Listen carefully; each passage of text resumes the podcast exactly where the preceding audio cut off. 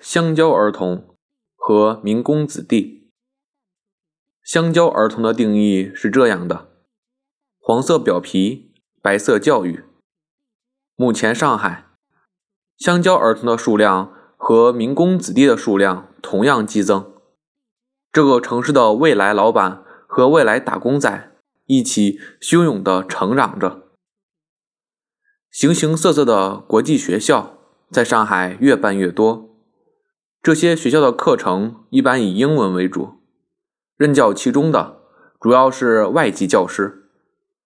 中国学作为一门 special 供选修。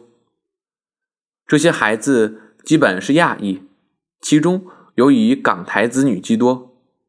他们的教学环境对于民工小学的孩子来说，就是他们对天堂的想象。一切。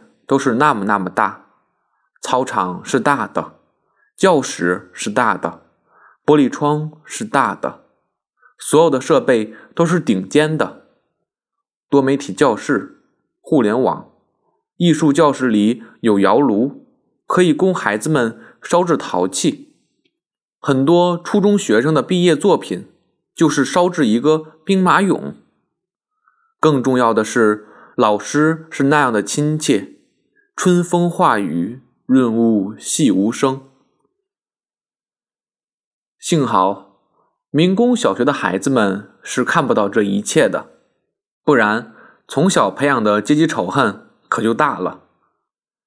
那些父母在上海做建筑工人、做保姆、打零工、干小活的孩子们，就读的又是怎样的环境呢？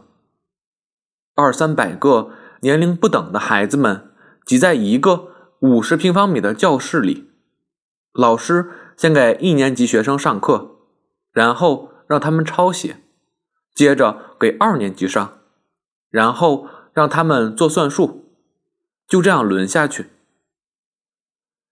这些学校的孩子们有时也会偷偷跑到对面的普通上海学校去，在教室外面看里面的孩子们。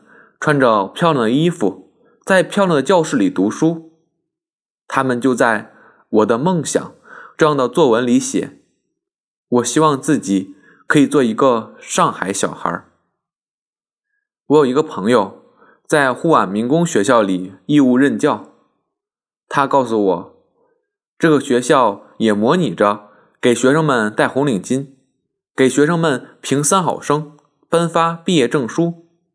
但其实这些都是不被承认的。不过，如果上海的民工族知道国际学校的收费标准是他们子女学费的百倍或千倍的话，他们大概也只有哑口无言，梦想抢银行了。